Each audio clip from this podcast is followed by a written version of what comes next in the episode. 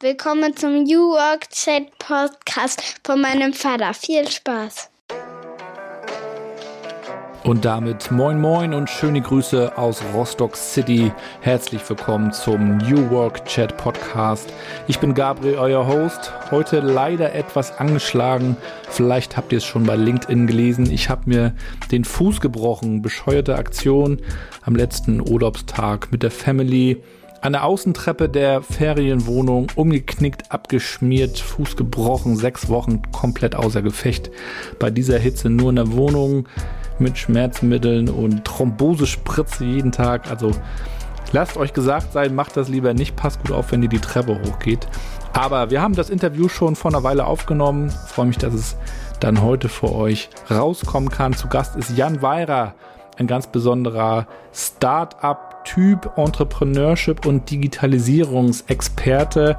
Er ist so wie ich leidenschaftlicher Familienvater und interessiert sich für die Frage, wie Transformation gelingen kann. Er hat University for Industry gegründet. Das ist ein ganz besonderes Unternehmen, das wiederum andere Unternehmen begleitet in Sachen Lernen, Weiterbildung, alles, was man rund um Digitalisierung wissen muss, bringen sie euch bei. Und wie er dazu gekommen ist, erklärt er uns. Er hat auch eine Zeit lang in Kalifornien studiert, in Berkeley, war dann bei McKinsey, also spannende Station. Und wir reden natürlich auch über Bildung und Lernen an sich. Ja, was muss sich ja auch in der Schule ändern? Da unterhalten wir uns natürlich auch von Vater zu Vater. Wünsche euch ganz viel Spaß dabei und bedanke mich bei Mandarin Medien, meinem Werbepartner. Jede Menge coole Jobs wieder am Start. Checkt mal die Webseite aus, mandarin-medien.de.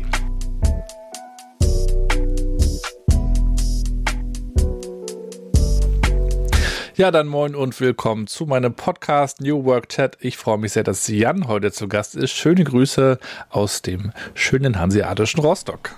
Ja, schöne Grüße zurück aus dem schönen sonnigen München. Grüß dich, Jan. Ich revanchiere mich heute, bin äh, heute der Host, äh, durfte auch schon in deinen Podcast kommen. Finde ich cool, wenn man dann auch so zusammenarbeiten kann. Und ja, freue mich, dass wir dich heute ein bisschen besser kennenlernen können. Du hast gerade erzählt, du bist auch gerade unterwegs gewesen. Langsam müssen wir uns ja daran gewöhnen, dass wir wieder auf Veranstaltungen gehen und äh, du warst gerade auf der LearnTech, ne?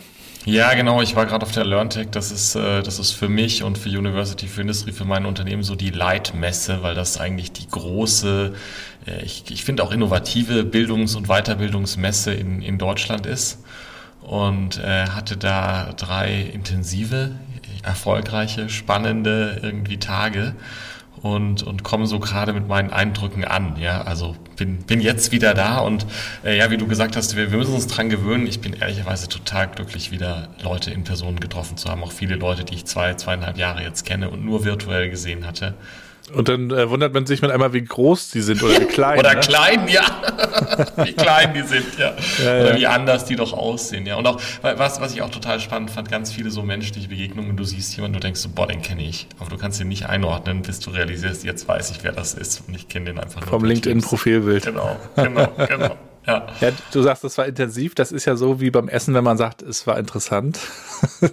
ja, es war halt, wie, wie, wie so Messe ist. Ja, um 8 Uhr hingehen, Stand vorbereiten, äh, abends um, um 6 langsam runterfahren und dann irgendwie mhm. gucken, abends noch essen gehen. Ähm, gestern Abend dann irgendwie abgebaut um, um elf dann die letzte Kiste verräumt gehabt und so, ja. Ähm, aber es war, es war intensiv, weil ich finde, dass wahnsinnig viel Momentum in dem, in dem Thema Digitalisierung und Weiterbildung für die Digitalisierung ist und weil die Gespräche, die, die Qualität der Gespräche, also der letzte Vergleichspunkt war ja vor zwei Jahren und mhm. ähm, da ist wahnsinnig viel passiert. Also das ist cool.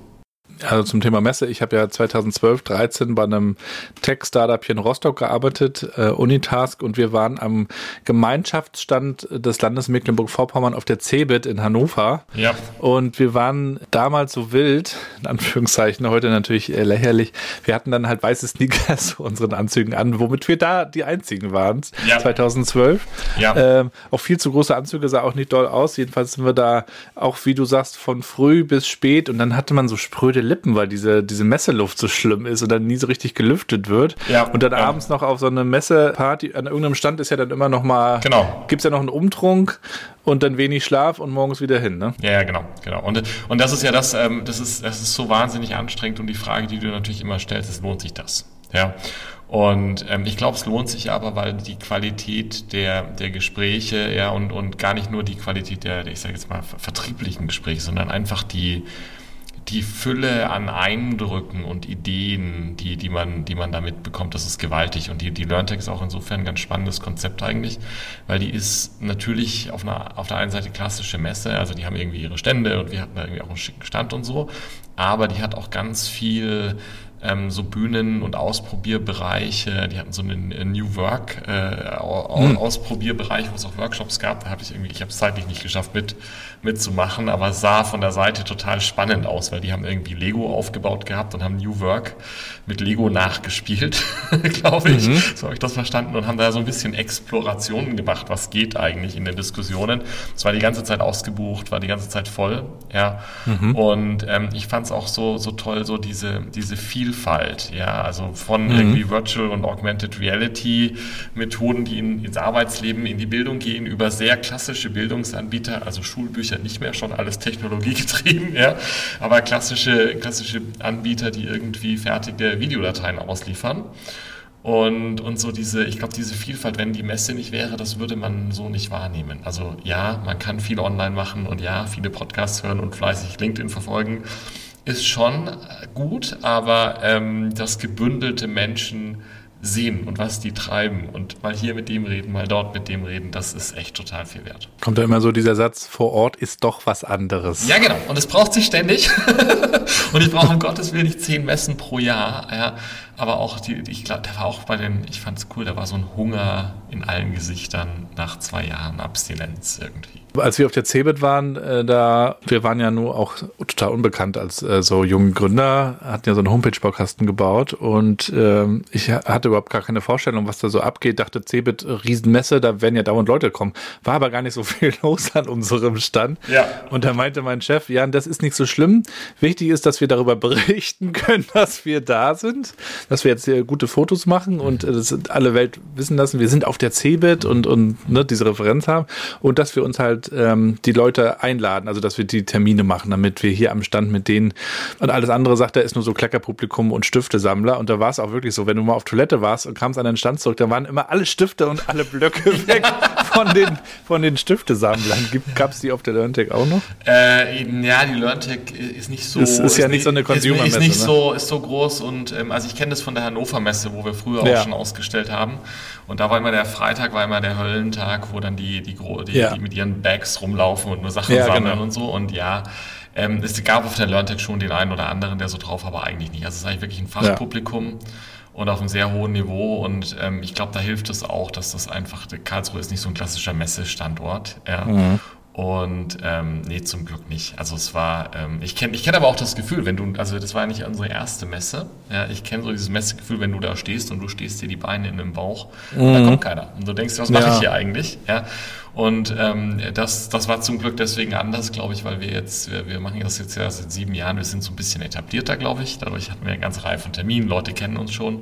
Ja. Und ähm, wir, wir haben jetzt auch inzwischen irgendwie so eine Standgröße gehabt, die, die glaube ich, Leute anzieht und dann, was da eine Rolle spielt. Und deswegen bin ich ein Fan von kleinen Messen inzwischen und nicht von diesen mhm. Monstermessen wie der Hannover Messe. Ja.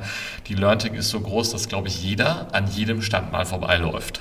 ja, das sind so drei so Hallen und so. Und äh, wenn man dann einen Tag hingeht, dann schafft man auch alles mal zu sehen. Und dadurch hatte ich das Gefühl, irgendwie, da waren dann doch viele da, die relevant waren. Und ähm, was, was, ähm, das ist ganz spannend, das habe ich von dem Siemens-Vertriebschef äh, Schweiz mal gelernt, der, der uns mal so einen Messebriefen gegeben hat, als wir neue Gründer noch waren, hat er gesagt, ja, wisst ihr, das Wichtigste ist, ihr fragt am Anfang, was das für einer ist. Und wenn das ein Berufsschullehrer ist, ja, oder irgend so ein, so ein Vogel, der irgendwas will, dann müsst ihr den schnell loswerden. Mhm. ja, und dieses, auf so einer Messe, ähm, dieses Sieben, wer ist denn jetzt jemand, der für mich relevant ist, entweder weil ich was von ihm oder ihr lernen kann oder weil sie für mich kundenrelevant ist und dann in mhm. tiefes Gespräch zu gehen oder zu sagen, ist nicht relevant, drei nette ja. Worte und die weiterzuschicken, das macht einen riesen Unterschied. Das ist aber auch eine Kunst. Ja, ja. Ich glaube da auch nicht immer. Ich hatte auch ein paar Gespräche, wo ich dachte, oh Gott, lass mich bitte wegrennen. Wen, weniger, aber auch die gab's. Ja, Jan, wir wollen natürlich auch nochmal einen Schritt zurückgehen und den Leuten eigentlich erklären, wer du so bist. Und äh, auch du hast die schöne Aufgabe, meiner achtjährigen Tochter Mathilda mal zu erklären, was du eigentlich so tust. Ja, also ähm, ich bin Jan Weirer. Ähm, was tue ich? Ich mache ähm, das, was äh, die liebe Mathilde aus der Schule kennt, nämlich äh, Menschen etwas beibringen. Die sind allerdings älter. Ähm, die sind ähm, so ja typischerweise zwischen 30 und 60 sind in der Industrie und arbeiten den ganzen Tag. Und ich bringe denen die, die Fähigkeiten bei, damit sie in einer sich ähm, verändernden Welt ähm, äh, in der die Sachen digitaler werden, in der so verrückte Dinge wie iPhones und Computer eine größere Rolle spielen, ähm, ja weiterhin arbeiten können und damit die, die, die Tätigkeiten, die, die neu und verändert sind, ähm, erfüllen können. Und ähm, das machen wir, indem wir in der Tat auch digitale Medien nutzen. Also bei uns kann man übers Internet lernen, über tolle Videos und tolle Übungsaufgaben.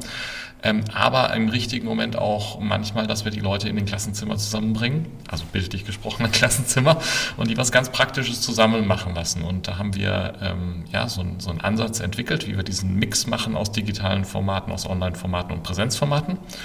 Und ähm, da schulen wir die Mitarbeiterinnen und Mitarbeiter vor allen Dingen von sehr großen Unternehmen, also von zum Beispiel denen, die die Autos bauen, ähm, äh, aber auch von Chemieunternehmen oder von großen ja, Herstellern von Maschinen und bringen denen die Sachen bei, damit die auch in Zukunft arbeiten können. Früher war das ja gefühlt so, ein Stück weit ist es ja auch immer noch so, erst kommt das Lernen, mhm. ja, die Schule, mhm. und dann kommt das Arbeiten. Und dann ist man ja zum Glück fertig mit der Schule und, und muss nicht mehr lernen. Vielleicht noch so ein bisschen, bisschen noch, aber. Dann hat man ausgelernt, das schlimmste Wort. So, und jetzt Wort. kommen so Leute wie du genau. und sagen, nee, nee, nee, nee, nee, ihr müsst jetzt erst recht lernen. Ja, ja. Und, und dann kommen auch so Leute wie ich, die sagen in der Schule, ihr müsst jetzt auch hier mal Projekte machen ja. und hier schon mal ins Tun kommen. Ja. Also ist das vielleicht sogar dann irgendwann so, dass dass das ja alles parallel passiert und zwar auch vielleicht sogar schon in der Schule. Also, dass die auch schon in die Projekte gehen. Also, dass dieses äh, Lernen eben gar nicht mehr das Theoretische so ist, ne? Nee, total. Und das ist das, also wir, wir haben, ähm, wir haben bei, in meiner Firma, bei University for Industry, haben wir irgendwie so geguckt, was so unser Leitspruch ist. Der hat sich auch irgendwie ein paar Mal so ein kleines bisschen gewandelt und wir sind jetzt aber wieder bei dem, der schon sehr nah dran ist, das, was wir am Anfang hatten. Und der heißt Lernen, um zu handeln. Ja, und das ist das Essentielle. Es geht nämlich nicht darum, lernen, um zu lernen. Das ist das, wie, wie, wie Schule ja viel zu oft noch ist. Ja, dass man lernt, um irgendwie ein Wissen zu haben oder lernt, damit man halt lernt. Ja, aber nein, es geht nicht darum. Es geht darum, um zu lernen, damit ich meine Arbeit besser oder anders machen kann oder damit ich überhaupt noch eine relevante Tätigkeit ausführen kann und damit ich handle. So. Und ähm, ja, ich muss manchmal lernen und das ist manchmal schmerzhaft. Ich muss manchmal ein paar Begriffe verstehen oder ähm, muss meine, meine Tochter, äh, lernt jetzt Latein, die muss dann auch mal eine Lateinvokabel lernen, verdammt, ja. Aber all das bringt nichts, wenn ich es nicht anwende. Ja, und genau das machen wir eben auch ähm, für, die, für die Mitarbeiter in, ja, in, bei unseren Kunden. Ja. Und bei denen ist in der Tat, was du angesprochen hast, ein ganz großes Problem, dass die nämlich gedanklich ausgelernt haben. Die haben ihre Ausbildung gemacht und dann haben sie vielleicht noch einen Meister draus, draufgesattelt. Und dann waren sie 22, 23 und dann hatten die ausgelernt. Das ist ein Wort, das gibt's. Und jetzt kommen wir da an, 15, 20 Jahre später und sagen, nee, ihr müsst mal wieder lernen, weil Verbrennungsmotoren gibt es nicht und jetzt geht es um Elektromobilität. Oder ähm, die, die Tätigkeiten, die du bisher hast, die sind jetzt leider von der künstlichen Intelligenz ersetzt worden und äh, wie wäre es denn mal, wenn du dich damit beschäftigst, wie man künstliche Intelligenz nutzen kann? Und das ist eine Riesenhürde. Das ist ehrlicherweise, ähm, oder, oder was heißt äh, spannenderweise eigentlich, ist das auch ein Lerninhalt bei uns geworden, den Teilnehmern von Schulungen beizubringen, wie man lernt. Ja, also das ist ähm, in, in, in unserem Prozess, wie wir Schulungen für Kunden umsetzen, ist der erste Schritt die Analyse und der zweite Schritt das Design. In der Analyse beschäftigen wir uns damit, wer ist die Zielgruppe, was sind die Lernziele, was sollen die eigentlich können, wo kommen die her. Und da ist die eine aus meiner Sicht der wichtigsten Fragen ist, wie lernen, erfahren und affin sind die? Haben die denn in den letzten zwei Jahren, fünf Jahren, zehn Jahren jemals gelernt. Und wenn die das nicht haben, dann haben wir so, so Module, wo wir sagen, ja, wie lernt man eigentlich erfolgreich äh, digital? Wie nutze ich diese digitalen Medien? Wie funktioniert das? Welche kleinen, da gibt es so kleine Tipps und Tricks, ja, zum Beispiel sich am Anfang der Woche zu überlegen, was möchte ich diese Woche eigentlich lernen? Welche Formate haben letzte Woche gut funktioniert und am Ende der Woche das wieder zu reflektieren. So ganz kleine Selbstreflexionsübungen, ja, die sehr profan eigentlich wirken, die aber einen Riesenunterschied machen können. Und ähm, so kommen wir dazu, dass auch Erwachsene wieder lernen, ja, immer mit dann mit genau so einem Handlungsbezug immer verknüpft eigentlich mit Projekten, mit Praxiserfahrungen, mit, wenn wir in der Automobilindustrie sind, zum Beispiel Beispiel nicht nur programmieren, äh, Hello World, sondern mal ein Auto zum selbstfahrenden Auto zu machen. Ja, und ich glaube, da müssen wir aber genau in der Schule auch hin. Wir müssen da weg aus diesem sturen äh, Lernen und nicht verstehen, äh, wie die Dinge zusammenhängen. Ich, ich bin da auch immer, ich, ich finde es immer gruselig zu sehen, wie wenig interdisziplinär die Dinge sind und was das für vergebene mhm. Chancen sind, wenn man irgendwie äh, weiß ich nicht, in Geschichte was lernt und dann äh, hat das aber damit zu tun, dass es eine Mikroeiszeit äh, um, um 1400, 1500 gab, ja, dann kann man doch mal gleich Klima mitlernen und dann kann man da Zahlen ausrechnen und dann sind da Gewichte dabei, dann nehmen wir doch die Physik mit rein und ich weiß es nicht, ja, und das passiert aber ja komplett entkoppelt. Das finde ich eigentlich immer total schade. Ja, das, man weiß nicht, wofür ja. man lernt, ja. also wofür man es braucht also dann würde es mir heute ja auch keinen Spaß machen, wenn ich nicht wüsste, warum und wofür. Genau, der Bezug, der fehlt, die Verbindung fehlt, diese Zusammenhänge, die wir ja heute auch in der Arbeitswelt äh, brauchen. Das gibt es irgendwie in der Schule nicht so richtig. Man könnte ja in der Schule auch sich einfach Themen vorknöpfen und dann die verschiedenen Dimensionen einfach mal beleuchten. Genau, ne? ganz genau. Ja, man könnte sich, man könnte sich irgendein Thema nehmen und könnte sagen, so, was heißt das wirtschaftlich? Was heißt das? Wo brauche ich da Mathematik dafür? Ja, und dann ist es vielleicht irgendwas, was auch in England passiert ist und da lerne ich dann mein Englisch daran. Ja, und so könnte man das alles durchixen und dann geht man, dann, und dann fände ich es aber am besten zu sagen, so, und jetzt geht ihr raus, ja, und jetzt geht ihr in Gruppen raus und arbeitet in Gruppen und tut mit Unternehmen in der Region zusammenarbeiten zum Beispiel ja, oder mit Institutionen, ja, oder oder mit äh, den Krankenhäusern, wenn es um, ich weiß es nicht, ja, und ja, ja, äh, genau. so und und und dann glaube ich muss man aber gucken, so das das muss man in der Schule machen und dann muss man das in der Ausbildung und Universität machen und dann muss man das im Arbeitsleben darf man dann aber das Lernen nicht aufhören. Das ist nämlich die Krux im Moment, ja, das sind wir wieder bei dem ausgelernt, ja, da, da, das ist alles, ja, aber wir, wir werden da schon hinkommen. Wird nur noch dauern. Ja, ja. Deswegen habe ich übrigens im Abitur äh, Englisch und Kunst gehabt, mhm. ähm, weil bei Kunst habe ich quasi Kunstgeschichte gehabt, mhm. also die ganze Geschichte, mhm. hatte eigentlich gleich Politik und, und Soziales mit drin. Dann war ich bei Religion natürlich und habe eigentlich äh, sechs Fächer auf einmal gehabt und fand das eigentlich schön, dass das so alles zusammengehörte. Ja. Davon abgesehen war Physik und so weiter nicht so ganz meins, aber ähm, immer schön, wenn sich die Dinge so vernetzen. Ja, ja, ja, äh, die zweite Frage, die ich auch immer meinen Gästen stelle und auch dir gerne, mit welchen fünf Hashtags würdest du dich denn beschreiben? Fünf Hashtags. Ähm, äh, Digitalisierung, Weiterbildung, Entrepreneur, Familienvater und ähm, vom Ammersee. Mhm. Das kannst du uns gerne nochmal erklären, den fünften den fünften.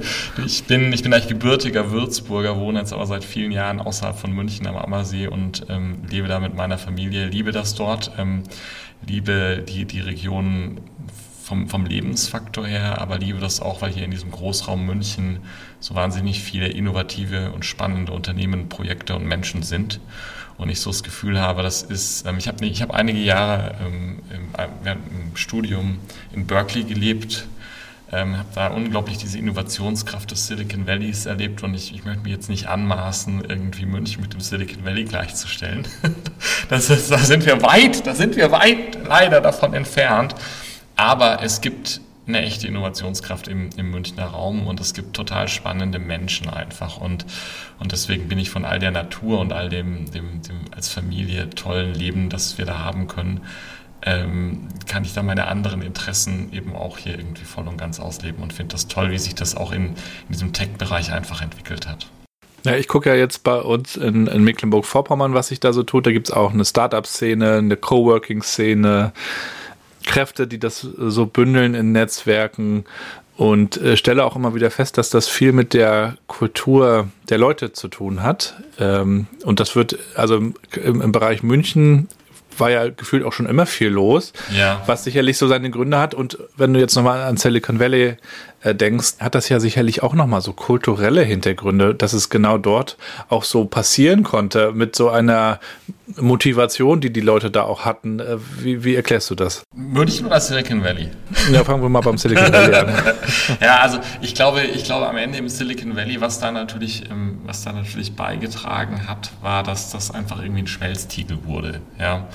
Ähm, mhm. dass, das, ähm, dass das einfach in den, in den USA, einfach die Kalifornien insbesondere, äh, dann auch das Silicon Valley, in den ja, 50er bis 70er Jahren eigentlich ja noch so ein neu entdecktes Land war. Ja, San Francisco war auch 1900 schon groß, aber so wahnsinnig viel war nicht.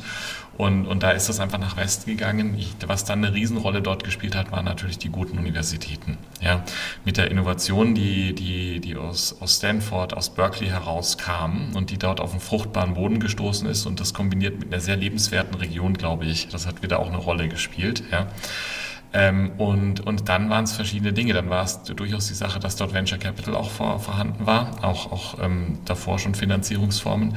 Dann war da bestimmt ein bisschen Glück dabei, ja, dass sich da dieses, dieses Silicon Valley war ja ursprünglich mal der, der, der, der, der Teil, wo eben dann gut ausgebildete Arbeitskräfte in der Halbleiterindustrie gearbeitet haben und dann ist der Rest daraus entstanden. Ja so wie ich die Region einfach wahrgenommen habe, war das ein, das war ein unglaublicher Anziehungspunkt. Ich habe dort gelebt 2009 bis 2011. Ja, ein unglaublicher Anziehungspunkt für Talente aus der ganzen Welt, für, für, für ja, wahnsinnig erfahrene Leute, wahnsinnig junge Leute, die dann in die Unis kamen, dann rausgegangen sind und unglaubliche Möglichkeiten, Dinge auszuprobieren, zu scheitern, wieder neu zu starten, zu wechseln. Und das ist ja heute dort immer noch so. Also ich bin, bin da immer noch im, im engen Kontakt und einer meiner Professoren, mit dem ich viel im Austausch bin, hat mir jetzt gerade erzählt, die durchschnittliche Verweildauer in dem Unternehmen dort ist inzwischen bei 14 Monaten. Das ist unglaublich für uns Deutsche von der Vorstellungskraft. Ja. Ist sicherlich für die Unternehmen eine wahnsinnige Herausforderung, ist aber natürlich für den Einzelnen von den verschiedenen Eindrücken, die ich bekommen kann und wo ich so, so in meiner Lernerfahrung hier die Teilchen mir zusammensetze, total interessant. Ja. Und ähm, ich, ich weiß nicht, ob es das richtige Modell ist, ja, aber es zeigt wieder diese Vielseitigkeit, die, glaube ich, vieles dort möglich gemacht hat. So. Und was fasziniert mich jetzt an München? Ich glaube, es sind eigentlich ähnliche Dinge. Also ich glaube, wir haben hier mit den großen Universitäten haben wir erstmal eine sehr groß, sehr gute Grundlage an Talenten und dann durchaus auch die etablierten Firmen, die hier schon sind, die haben natürlich auch einen super Talentpool. So und dann haben wir auf der einen Seite einen Inflow auch von amerikanischen Firmen gehabt mit äh, mit Apple, mit Amazon, mit Google, die wahnsinnig viel hier investiert haben und investieren werden auch. Ja. Ähm, und wir haben hier auch einen unglaublichen Zufluss von, von vielseitigen, interessanten Menschen. Das, das sehe ich auch bei mir im Unternehmen. Wir sind insgesamt so knapp 40 Leute und wir haben, jetzt habe ich gerade, wir haben zwei, es haben gerade zwei neue wieder angefangen. Ich glaube, wir haben jetzt 17 Nationen oder 18 zusammen. Ja, und das macht das macht's total interessant. Das ist einer der Gründe, warum ich Homeoffice hin oder her so wahnsinnig gerne bei uns ins Büro komme, weil man kriegt dann so die kleinen Sachen aus dem Leben der Leute und aus den Kulturen und aus den Berufserfahrungen mit und das ist einfach total spannend. Und man braucht ja auch eine gewisse Offenheit, Bereitschaft, um zu lernen. Mhm. Vielleicht sogar seine Karriere entlang dieser äh, Geschichte zu gestalten, wie du gesagt hast, dass dort im Silicon Valley Leute auch bewusst schnell gewechselt sind, mhm. um viel zu erleben und mhm. mitzunehmen. Mhm. Hier in Deutschland sind wir ja gefühlt immer auf Sicherheit und bleiben möglichst lange und meckern dann und bleiben trotzdem. Aber diese Bereitschaft zu lernen, um und sich selbst weiterzuentwickeln, wie entsteht die eigentlich? Ist das, ist das so eine Art Entscheidung? Ich will das jetzt einfach machen oder sind das auch so Faktoren, die da mit reinspielen? Eine Umgebung vielleicht sogar oder eine Prägung? Ich weiß nicht, ob das eine, Ent ja, es gibt wahrscheinlich Leute, wo das eine Entscheidung ist, aber ich glaube, der Switch von, ich, ich bin so ein Sicherheitsfanatiker, ähm, und jetzt bin ich jemand, der ganz viel lernt und ganz viel ausprobiert. Ich glaube, das ist selten. Ich glaube, das wäre das ja schön, wenn es so einfach wäre. Ja, dann lass uns eine, eine Pille machen, das den Leuten einwerfen, dann können die das. Ich glaube, so funktioniert das nicht. Ja, ich glaube, das hat, das hat viel mit Prägung zu tun. Ähm, das ist auch das, warum ich, ich, ich habe das Gefühl, das wird in Deutschland wesentlich besser, weil wir in Deutschland, glaube ich, da die Leute, die aus den Unis kommen und auch was in den Unternehmen da in den letzten 10, 15 Jahren in Sachen Innovation auch in den Großen passiert ist, da, das, das prägt das jetzt so langsam in die richtige Richtung. Ja? Ich glaube, das hat viel mit Vorbildern auch zu tun und, und dem, was, was, ja, was, was einfach worüber geredet wird, auch was wertgeschätzt wird. Ja? Und, und dann ist das eine resultierende. Und ich glaube, das, das stärkste Erlebnis, was mich dazu bringen kann, dass ich weiter lernen möchte, ist ja, dass ich eigentlich den Erfolg sehe, ja. wenn ich gelernt habe. Ja, und das müssen, wenn ich nie diese kleinen, wenn ich nie diese kleinen Erfolgserlebnisse hatte, dass ich was gelernt habe, dass ich mich, dass ich mich und Lernen kann ja Vielseitigkeiten. Lernen kann sehr formales Lernen sein. Lernen kann auch so ein informelles Lernen sein. Aber wenn ich nie das Erlebnis, nie die Chance hatte, zu sagen, ich probiere was Neues aus, lerne was und sehe davon Erfolg, ja, warum sollte ich denn dann das nochmal machen? Wenn ich was gelernt habe und davon Erfolg hatte, heißt das immer noch nicht, dass ich das wieder mache. Ja, mhm. da braucht es dann schon vielleicht auch noch den einen oder anderen Stimulus, damit das dann wirklich zum Selbstläufer wird. Ja, deswegen ist auch, auch Weiterbildung, kann ich gleich noch ein Wort dazu sagen, deswegen ist auch Weiterbildung heute insbesondere im, im deutschen und europäischen Raum nicht so ganz einfach, ja, weil man muss solche Stimuli geben, ja. Aber ähm, je, je Abschlüsse, öfter, ne? Hier sind das oft dann die, die Abschlüsse, ja, die Zertifikate. Die können sein, die Zertifikate können sein, aber das, das ist nicht das, das kann helfen. Das ist eines der Dinge, die helfen kann, ja. Kur ja, und das sind, das sind einfach nur ähm, das, das mit dem Stimulieren das fängt schon mal damit an, das, was du vorhin bei der Schule angesprochen hast. Das klar machen, warum soll ich das lernen? Ja, ähm, das, das Stimulieren können so ganz profane Sachen sein, wie den Leuten einfach ein bisschen was an die Hand geben und sie dran zu erinnern. Ja, du, hier guck mal, wir haben dir erklärt, das ist das Ziel, dem, dem hast du irgendwie auch ein Bein gegeben und hast verstanden, warum du das machst. Und dann, dann zu sagen, so, und diese Woche machst du das und diese Woche machst du das, dann hat das was damit zu tun, das Lernen barrierefrei dahingehend zu machen, dass man halt guckt, dass das irgendwie halbwegs effizient ist ja, dass der Ablauf funktioniert. Ja. Und das Ganze auch effizient zu machen, das, das Schlimmste ist ja dieses, ja, dieses Lernen auf Vorrat, furchtbar. Ja. Das ist dann sind nicht beim Lernen, um zu handeln, sondern um Lernen, um zu lernen. Das ist ja das, was in der Schule ganz viel passiert. So. Und das frustriert natürlich. Dann habe ich auch keine Lust weiterzulernen. Aber wenn ich lerne und das anwenden kann und ausprobieren kann und dann verstehen kann, ah, das habe ich zumindest teilweise verwenden können, dann stimuliert mich das irgendwie weiterzulernen. Ich bin ich bin, es, es heißt ja immer so dieses komplett selbstgesteuerte und, und stell den Leuten nur eine Bibliothek zur Verfügung und dann werden die schon lernen. Ich bin da noch nicht 100% überzeugt, dass das komplett funktioniert, zumindest, also, oder ich weiß, dass es kurzfristig überhaupt nicht funktioniert, ja, wird das mittelfristig mit, mit Hilfe auch von Tools, ja, von, von so, wenn man sich anguckt, was, was, ich will jetzt keine Werbung machen, aber was Microsoft Viva mit Microsoft Viva Learning plant, ja, oder was so eine Learning Experience Plattform wie ein Edcast oder so leisten kann, das kann im Laufe der Jahre schon interessant werden, weil da wird genauso ein kleiner Stimulus gegeben. Da wird, da merkt die IT im Hintergrund, er merkt, oh, du hattest ja Probleme da und damit, ja, oder deine Peers haben das und das gelernt. Das könnte jetzt für dich passen, ja, das sind dann so kleine unterschwellige Sachen. Das kann schon äh, funktionieren, das kann aber auch nicht alles lösen, weil damit kann ich, da lerne ich auch immer nur aus dem, was schon da war. Ich glaube, es wird auch immer die Menschen brauchen, die sagen, wir wollen irgendwo dahin, ja, das hat, no, no one went there before, ja, wir wollen jetzt irgendwie zum Mond fliegen, dann müssen wir jetzt erstmal lernen, ja, wie man so eine Rakete baut. ja, deswegen sozusagen, das wird immer eine Mischung sein, ja. Aber ich glaube, wir müssen, wir müssen den, den Menschen helfen zu verstehen, warum sie lernen sollen. Dann müssen wir sie an die Hand nehmen, vor allem wenn sie seit vielen, vielen Jahren nicht gelernt haben.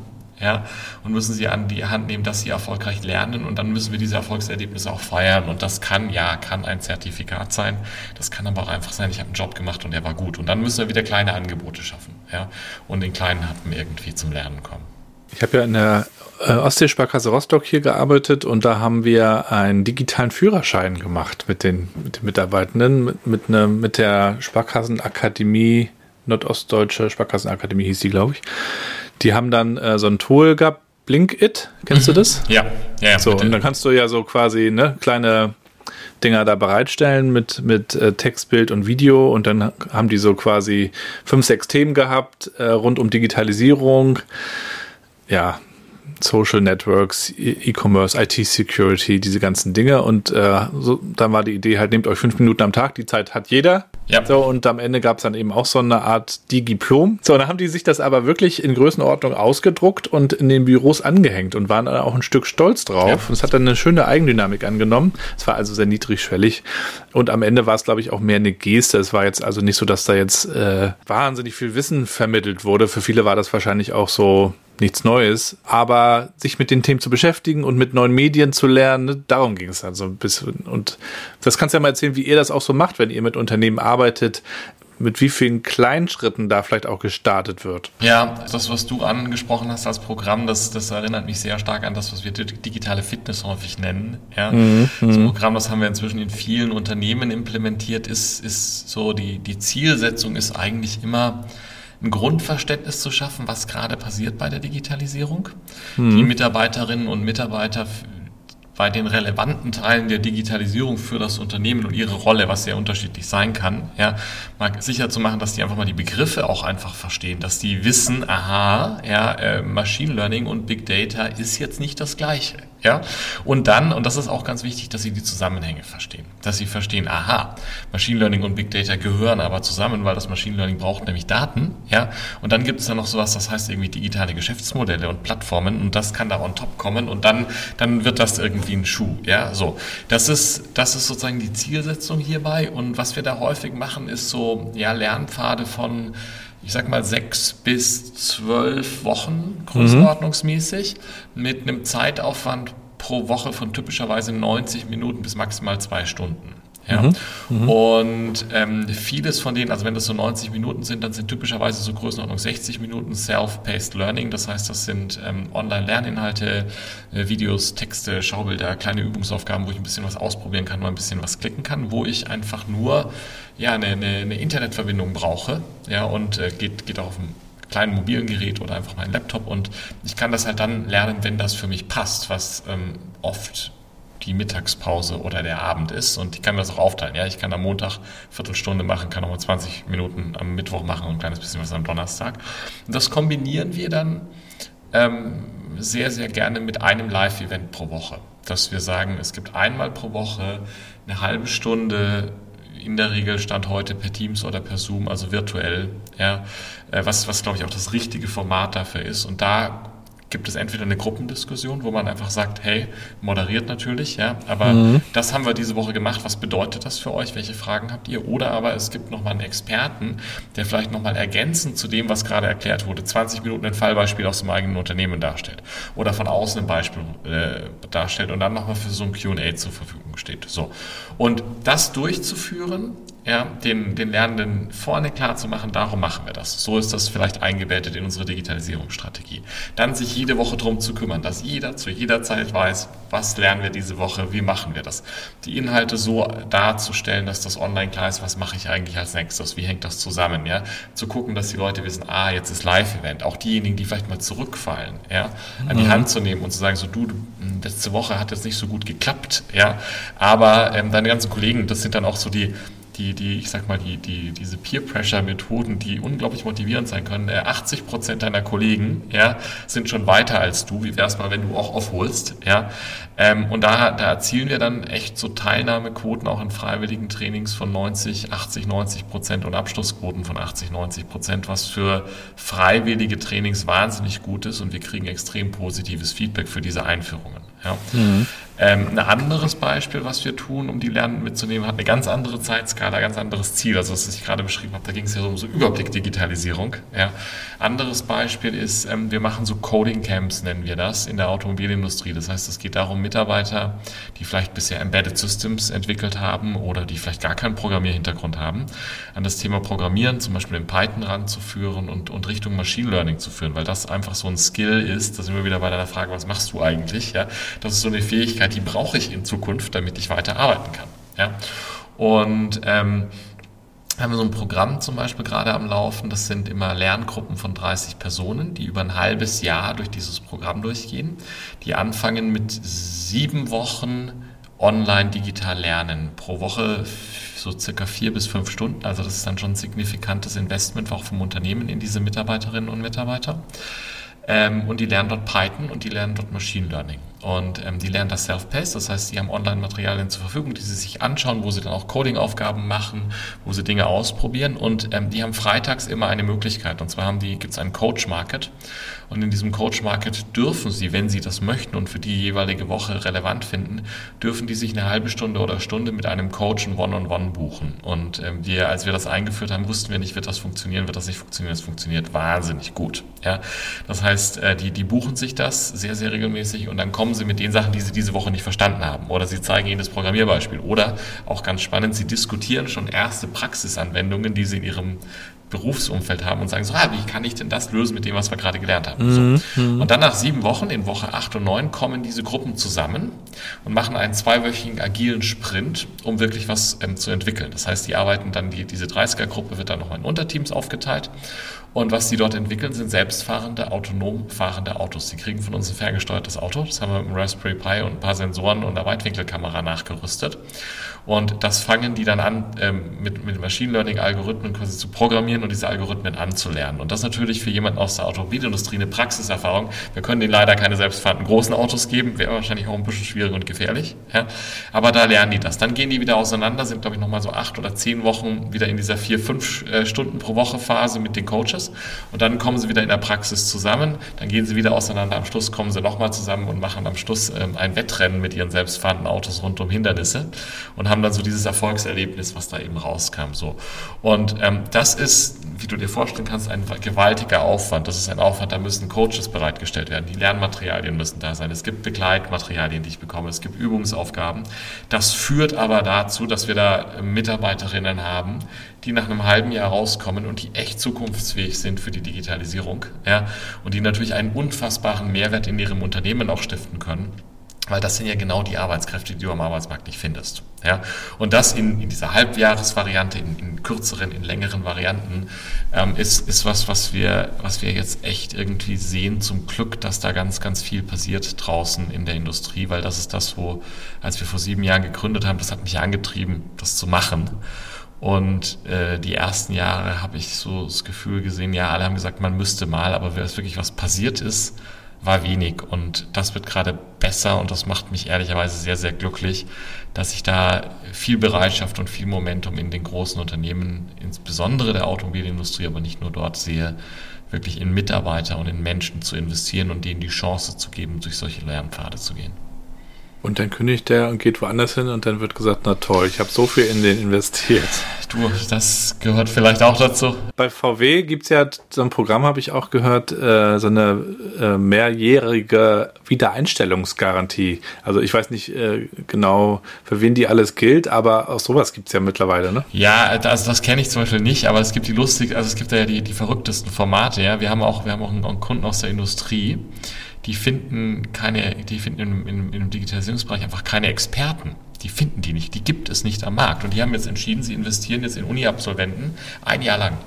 Die kriegen ein Jahr lang so ein Training on the Job, das heißt schon fast wie eigentlich wie so eine IHK-Ausbildung mit 50 Prozent der Zeit lernen und 50 Prozent der Zeit in verschiedenen Fachabteilungen arbeiten. Und die Rechnung, die sie auch, und danach kriegst du das als Qualifikation und du darfst gehen. Und die Rechnung, die sie aufmachen, ist, hm. wir brauchen pro Jahr 100 Leute.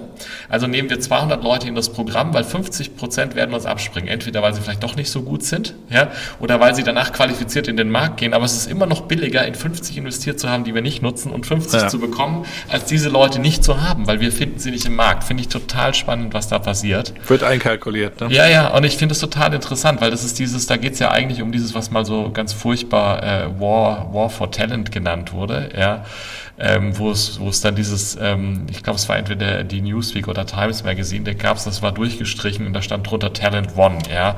Und wir sind ja, wir sind wirklich in dem Markt, wo einfach Fachkräfte sind einfach absolute Mangelware und ich, ich denke, es ist schön zu sehen, dass die Unternehmen das jetzt begriffen haben und kreativ werden und in die Menschen investieren. Und ich glaube, für uns, ähm, ja, für, für, für Mitarbeiterinnen und, und Mitarbeiter, für Talente da draußen, ist das ja eine gewaltige Chance, ja, zu sagen, hey, es gibt die Unternehmen, die verstanden haben, dass ich, dass ich da was beizusteuern habe und die mir die Chance geben zu lernen.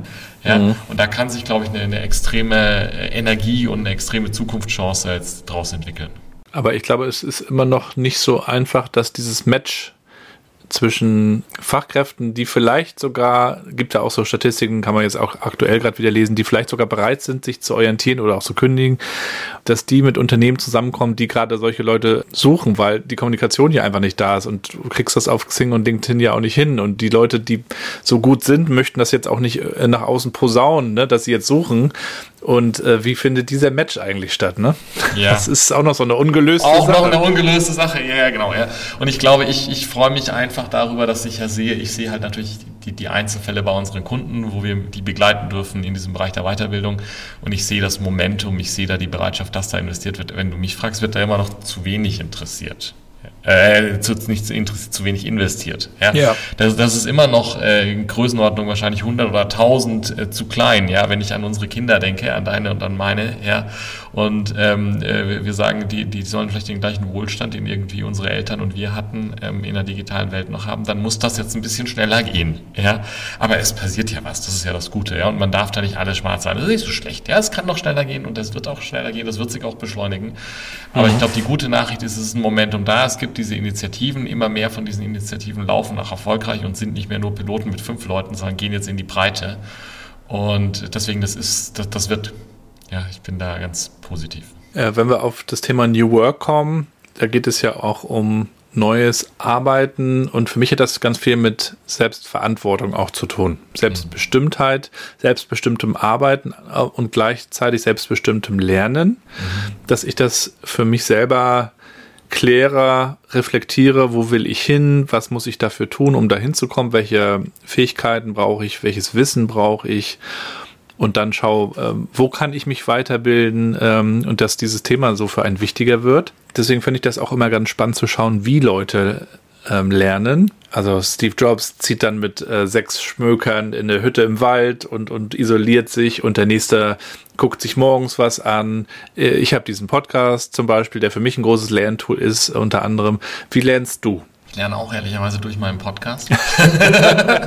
Jeder sollte einen haben. Ja, da, da, da, ich glaube, da haben wir eine Gemeinsamkeit. Für mich ist der, ist der auch eine total coole Bereicherung. Ähm, ich, ich lerne ich habe so drei Sachen, oder drei, drei, bis vier Sachen, wie ich lerne. Also ich lerne, das mit dem Podcast ist wahrscheinlich von all denen das Unwichtigste, aber ja, mache ich auch. Ja, und ist ehrlicherweise immer sehr spannend. Ja. Ähm, ich lerne unglaublich viel dadurch, dass ich einfach mein, meine, meiner Berufung, meinem Job nachgehe, weil wir ja ähm, als Partner von großen Unternehmen Weiterbildungen machen. Und weil wir da auch nicht nur jemand sind, der das irgendwie organisiert und zukauft, sondern mein Anspruch und unser Anspruch als Unternehmen ist, dass wir da schon eine gewissen ja, Sicht auch auf die Inhalte haben. Und ich finde es unfassbar spannend, was ich da alles lernen durfte, womit ich mich da in den letzten sieben Jahren beschäftigen durfte. Was ich über Security, über Digitalisierung gelernt habe, jetzt zuletzt über Supply Chain Risiken und solche Themen, mhm. ja, äh, über New Work, ja, weil, ja, das ist so, das ist, das ist so eine zweite Quelle, wo, wo ich lerne, so. Dann, dann bin ich in der Tat, ich lese auch viel, ähm, und äh, weil, weil ich irgendwie, ich habe eine etwas, ähm, etwas längere Anreise nach München. Ich habe äh, zusätzlich zum Lesen angefangen, ähm, Hörbücher zu hören. Also gar nicht mhm. so wahnsinnig viele Podcasts, ja, sondern aus dem Podcast nehme ich dann häufig so Buchempfehlungen raus und dann höre ich die Bücher. Das ist total äh, inspirierend für mich. Auf wie viel der Geschwindigkeit? Ja, so ein Viertel normalerweise. Keiner hört mehr normale Geschwindigkeit. Alle hören nur noch. Aber äh, kommt drauf, es kommt auf den Sprecher an. Gute Sprecher höre ich auch in normal. Ja, aber das stimmt. manchmal auch auf ein Viertel. Ja, aber das, es kommt drauf an. Ja. ja. Äh, nee, und dann was ich mache, ist, ähm, ich, ich nehme auch an formalen ähm, Lernmöglichkeiten an. Also ich hatte das, ich hatte das vorhin ja schon erwähnt, dass ich das Privileg hatte, mal zwei Jahre in den USA zu sein. Ich war zwei Jahre in Berkeley. Und ähm, es gibt da ähm, in unserem Alumni-Chapter jetzt seit einigen Jahren eine tolle Initiative, nämlich dass wir einmal im Jahr ähm, von, von einem Professor so eine Strategy Class nochmal bekommen, wo wir äh, über, das sind immer vier Sessions pro Jahr und das ist auch mal so wie, wie zurückgehen in die Business School eigentlich. Das ist total, das ist, war, das war jetzt gerade im Mai, ja und ähm, wo wir uns mit verschiedenen Cases beschäftigen, so wie früher in der Business School. Du arbeitest dich rein, dann gibt es Study Group, ja, virtuelle Study Group mit äh, auch anderen Alumni aus verschiedenen Jahrgängen aus ganz Europa, wo du dir die Köpfe schon mal einsteckst. Wir haben ja dieses Jahr also zwei, zweieinhalb Stunden immer diskutiert. Und dann kriegst du dann noch dazu sozusagen diese Class mit so einem Business School Professor. Und das ist vor allem für mich als jetzt irgendwie Gründer und in der Wirtschaftswelt unterwegs sein, dieses, dieses Top-Wissen auch aus diesem Silicon Valley von der guten Uni da einmal im Jahr zu bekommen, das ist eine wahnsinnige Bereicherung. Ja, also das sind so die Formate, die ich nutze. Überraschend wenig reines Online-Lernen für jemanden, der selber das macht. ja. Aber ja. Ich finde übrigens, jetzt wo du das gerade sagst, wäre das eigentlich eine gute Idee für Unternehmen, solche äh, Alumni-Programme mal ins Leben zu rufen oder, oder zu pflegen. Also ich kann mich, glaube ich, nur fast an einen einzigen äh, ehemaligen Arbeitgeber erinnern, die eine LinkedIn-Community haben, in, der sich quasi ausgetauscht wird und das auch sehr wohlwollend.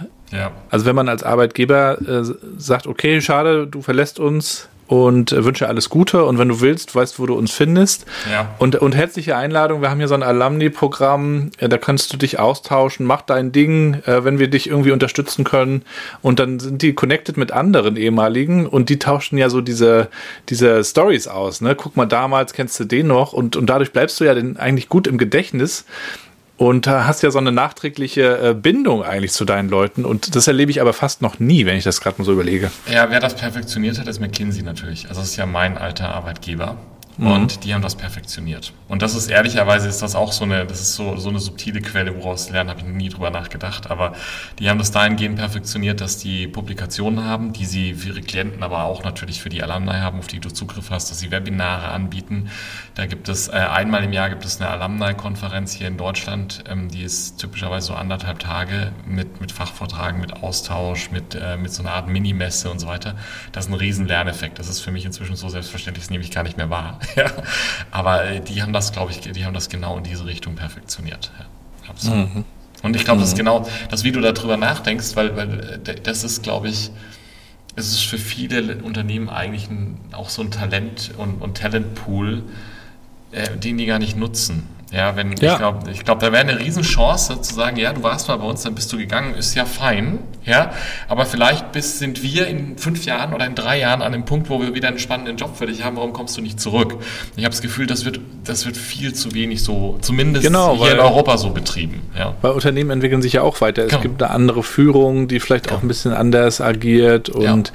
also, genau, man, man tickt hier immer so, wir haben so einen, diesen Employee Lifecycle, du kommst rein, dann gibt es Onboarding oder Preboarding gibt ja. es und aber wenn du spätestens wenn du raus bist, bist du eigentlich raus. Und ja, bist du raus, könnte, dann brauchst du auch nicht man, mehr wiederkommen, gell? Und man könnte aber auch sagen, nee, wir, wir existieren ja alle weiter. Also, ja. ne? Und wir sind alle digital vernetzt ja. und so dicht beieinander heutzutage, ein Like entfernt. Also, ähm, ist für mich noch total unerschlossen. Bei den amerikanischen Tech-Konzernen habe ich das jetzt ein paar Mal beobachtet, dass Leute da drin waren und dann irgendwie zwei Jahre waren und dann woanders hin sind, Erfahrung gesammelt haben, dann doch wieder zurückgekommen sind, dann vielleicht wieder gegangen sind. Aber das ist das ist in Europa und in Deutschland noch gar nicht so. Ja, oder so ausleihen, wie beim Fußball. Geh doch ja. mal äh, dahin und dann, ja, wenn du willst, kommst du wieder. Also, ja. Wir müssen da viel flexibler, glaube ich, noch. Auch so unter in dem Kontext lernen. Ne? Mach deine Erfahrung und du wirst ja nicht dümmer und wenn du willst, kommst du halt wieder. Ne? Aber hier ist das dann oft so mit Eitelkeiten belegt. Ah, der geht jetzt, der ist undankbar. Das ist oft, was ich hier noch so erlebe. Und ich glaube, das ist halt viel zu stark aus dieser Denke, in der äh, die, die, diese lebenslange Unternehmenszugehörigkeitsdenke und auch, auch viel zu stark aus dieser Denke, wir können das alles selber. Und diese und Loyalitäts äh, Loyalität, ja, und was da ja, da, da, da, da spielen dann aber auch äh, wirtschaftliche Aspekte rein, ja, die, die, das ist ja in der Ecosystem-Denke, ja, da denkst du ja nicht nur an dich, ja, sondern du, du gehst davon aus, das ganze Ökosystem muss funktionieren, ja, und wenn das gut funktioniert, dann wird auch genügend vom Kuchen für mich übrig bleiben. Die traditionelle, traditionelle Denke im Sinne der Unternehmen war ja, nee, ich mache das, ich mache das gut und ich muss es für mich maximieren, so. Mhm. Und ich glaube, das Gleiche ist auch das, wie die bei den Talenten denken. Das ist ja, geht ja bis dahin, dass in manchen äh, deutschen Unternehmen es bis vor ganz kurzer Zeit auch gar nicht erlaubt war, dass man auf LinkedIn oder sowas ist und um Gottes Willen ja nicht dort sagt, welchen Job man hat, weil dann könnte ja rauskommen, was man kann und dann wird man abgeworben. Aber das ist ja dann, das ist ja nicht attraktiv, weil dann sehen die Top-Talente gar nicht, dass es den spannenden Job gibt. Ja? Und ja. ich glaube, da viel offener zu denken und sich einfach auch klar zu machen, dass zum Beispiel es gibt diese, es gibt diese Untersuchungen, dass ähm, die, die durchschnittlichen Fähigkeiten, also die Skills im Berufsleben inzwischen nur noch vier bis fünf Jahre was wert sind und dann müssen sie ersetzt werden. Deswegen braucht es dieses lebenslange Lernen. Ja, dann ist auch nicht mehr, dann, dann sollte ich gucken, wer der den Skill hat bei mir im Unternehmen. ja, dann mache ich ihm während der Zeit das attraktiv und wenn er dann weiterzieht, weil er einen neuen Skill will, den, den ich ihm auch nicht bieten kann, ist ja fein, dann brauche ich den Skill vielleicht eh nicht mehr. Ja, aber das ist, das ist, glaube ich, in, in diesen sehr traditionellen Strukturen äh, unserer Eltern, wo es sehr häufig so war, dass man die, die Lehre gemacht hat und dann halt 45 Jahre da war und dann gegangen ist da war das, glaube ich, nicht vorgesehen. Das ist ein echtes Umdenken und das ist nicht einfach. Und erlebst du eigentlich auch so diese German Angst, von der wir manchmal sprechen, so, die dann geschürt wird, auch über die Medien? Guck mal, die ganzen Jobs fallen weg, ja. Die, Digitalisierung bringt es mit sich, dass dann irgendwie die und die und die und die, dann werden so die ganzen Jobfelder aufgezählt, die fallen dann alle weg. Und das schürt doch auch manchmal so Ängste, habe ich manchmal den Eindruck, weil ja gar nicht gesagt wird, was entsteht. Das gehört ja dazu, wird aber viel zu wenig erzählt, finde ich. Äh, es gibt's und es ist, ähm, also ich erlebe das Und ich erlebe es fast noch dramatischer, als du es machst, weil ich, wenn es so wäre, dass die Leute das aussprechen würden, dass sie Angst haben, ähm, dann wäre es ja noch einfach, weil dann könnte man darüber diskutieren. Aber es passiert eher so unterschwellig. Also ja.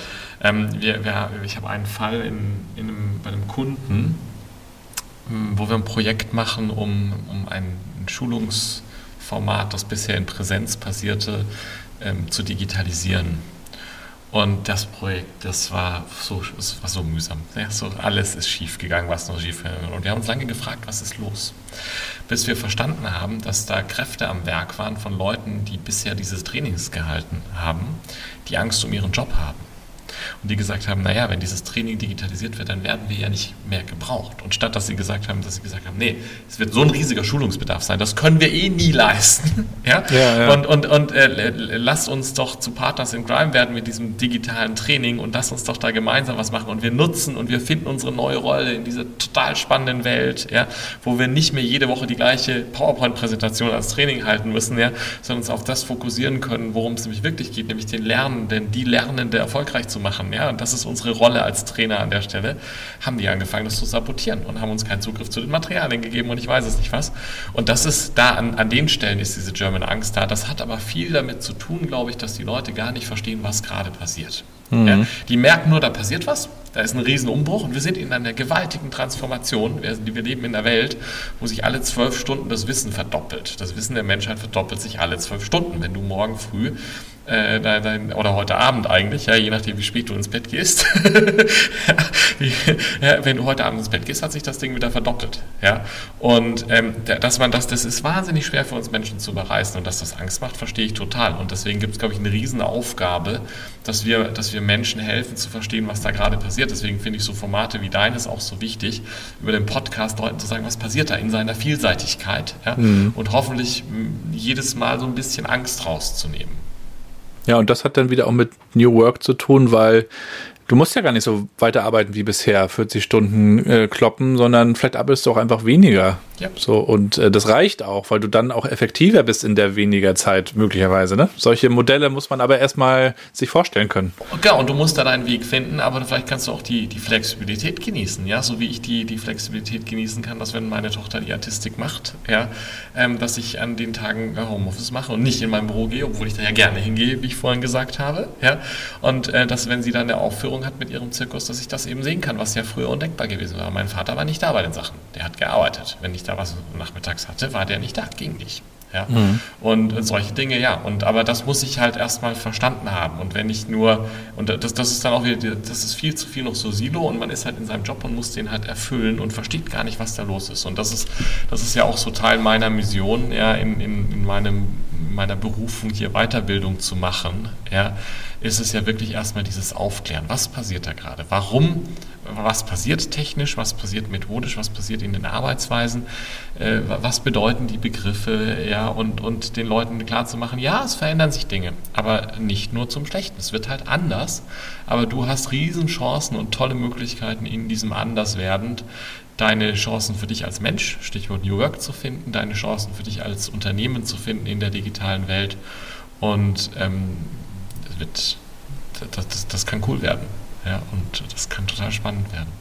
Ja, darum geht es mir eigentlich auch, Optimismus eigentlich zu stiften, durch positive Geschichten und, und durch Leute, die eben auch lieben, was sie tun, so wie du ja auch. Hat natürlich aber dann immer die Challenge, dass man äh, gucken muss, dass man nicht zu viel macht. Einerseits wegen der Familie und andererseits auch wegen den Energiereserven, äh, die man so hat. Wie, wie managst du so deine, deinen Energiehaushalt? Ja, also ich ähm, gibt, gibt verschiedene Aspekte, die ich da auch, ähm, die ich sehr gut, glaube ich, jetzt geschafft habe, seitdem ich hier University for Industry gegründet habe und seitdem ich mir da Freiheiten nehmen kann. Ähm, mir gibt meine Familie sehr, sehr viel Kraft und sehr viel Zeit. Ähm, ich brauche für mich persönlich aber auch eine gewisse Trennung an der, an der Stelle und habe, jetzt habe ich vorhin dieses Beispiel genannt, wenn meine Kinder einen Auftritt haben, dann kann ich jetzt auch da sein, weil ich mehr Freiheiten habe, weil New Work auch möglich ist beispielsweise, ja, weil auch Remote-Arbeiten möglich ist.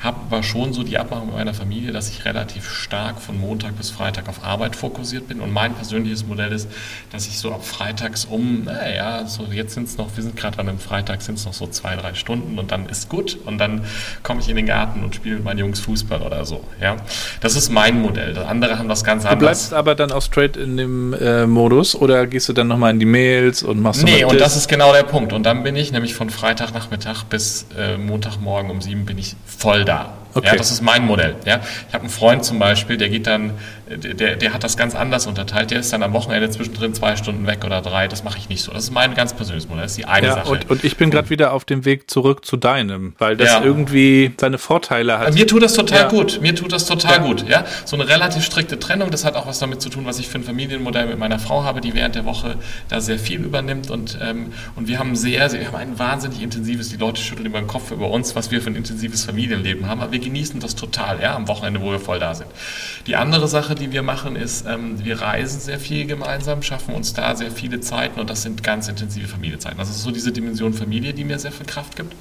Ähm, das Zweite, was ich für mich ganz klar definiert habe, ich brauche Sport. Ähm, ich gehe normalerweise, wenn es gut klappt, vier bis fünfmal pro Woche morgens laufen. Habe seitdem ich die Kinder habe, mache ich das einfach früh morgens, auch im Winter mit Stirnlampe und, äh, und Schutzweste an. Aber so um 5.45 Uhr findest du mich draußen auf den Feldern eine halbe Stunde. Mehr, mehr brauche ich nicht, aber das tut mir unglaublich gut. Das merke ich ähm, nicht nur, nicht nur vom, von der physischen, was vom mentalen, wenn ich das nicht mache. Das ist der zweite Punkt. Ja? Und der dritte, den ich gemerkt habe, ist, ich habe ganz vielseitige Interessen jenseits von meinem rein beruflichen. Und da schaffe ich mir die Freiräume, ähm, ja, so ehrenamtliche Sachen an, verschiedene, an verschiedenen Stellen zu tun. Ich bin, ich bin bei uns im Dorf mit so einer direkten Demokratieinitiative ein bisschen engagiert. Ich bin im Elternbeirat. Ich ähm, äh, kümmere mich ähm, seit 2015 schon um, um Flüchtlinge mit. Ja. Und das ist, das sind häufig, ist das mal jede zweite Woche eine Stunde hier, eine Stunde da. Das gibt mir unglaublich viel, weil das eine ganz andere ja. Welt ist und eine ganz andere Perspektive.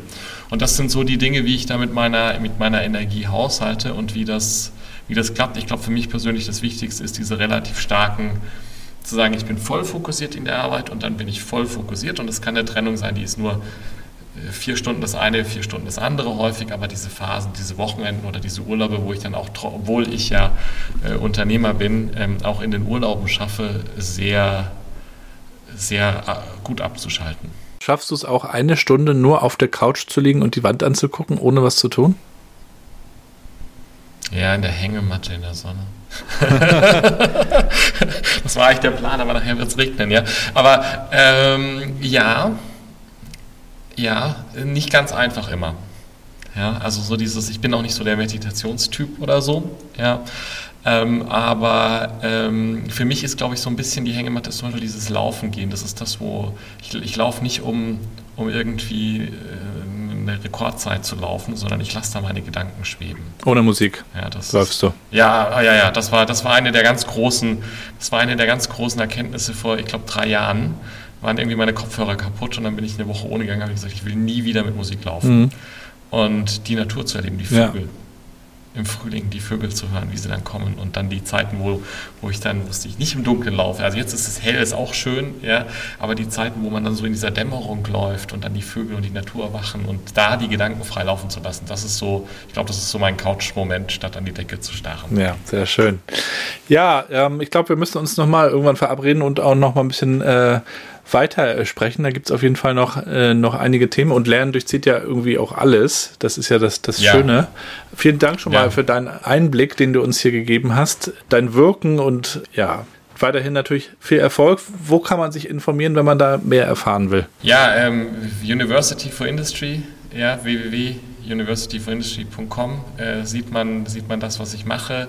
Ähm, LinkedIn mir folgen, ähm, wo, wo ich auch äh, ja immer versuche, so diese Mischung aus, äh, was habe ich denn beruflich, womit beschäftige ich mich da, was beschäftigt mich persönlich zu machen und natürlich mein Podcast ähm, Digital for Leaders, ähm, den ich gegründet habe, auch aus der Motivation, die wir heute schon mal besprochen haben. Wir müssen mehr Menschen dazu bringen, dass sie verstehen, was passiert und wie sich die Welt verändert und wo ich in einer, in einer Reihe von sehr vielseitigen Projekten und, und äh, Diskussionen irgendwie versuche, so kleine Stückchen, 20, 30 Minuten Happen von Digitalisierungsaspekten ja, zu vermitteln.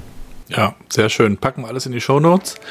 Insofern, ich würde sagen, bis bald. Hoffentlich nicht bis zu ja. bald. Äh, München und Rostock ist jetzt zwar nicht so um die Ecke, aber wer weiß, vielleicht äh, finden wir uns ja nochmal auf einer Konferenz oder so, genau. genau. In diesem Sinne. Super. Mach's gut, ne? Ja, vielen Dank. Dank dir auch. Ciao.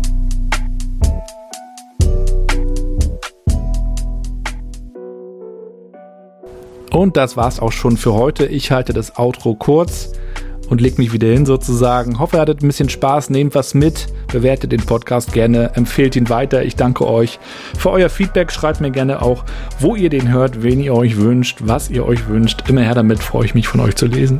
Und ansonsten hören wir uns, lesen wir uns vielleicht bei LinkedIn. Lasst uns da gerne mal connecten, würde mich freuen. Lasst euch gut gehen, bleibt gesund vor allen Dingen und bleibt connected.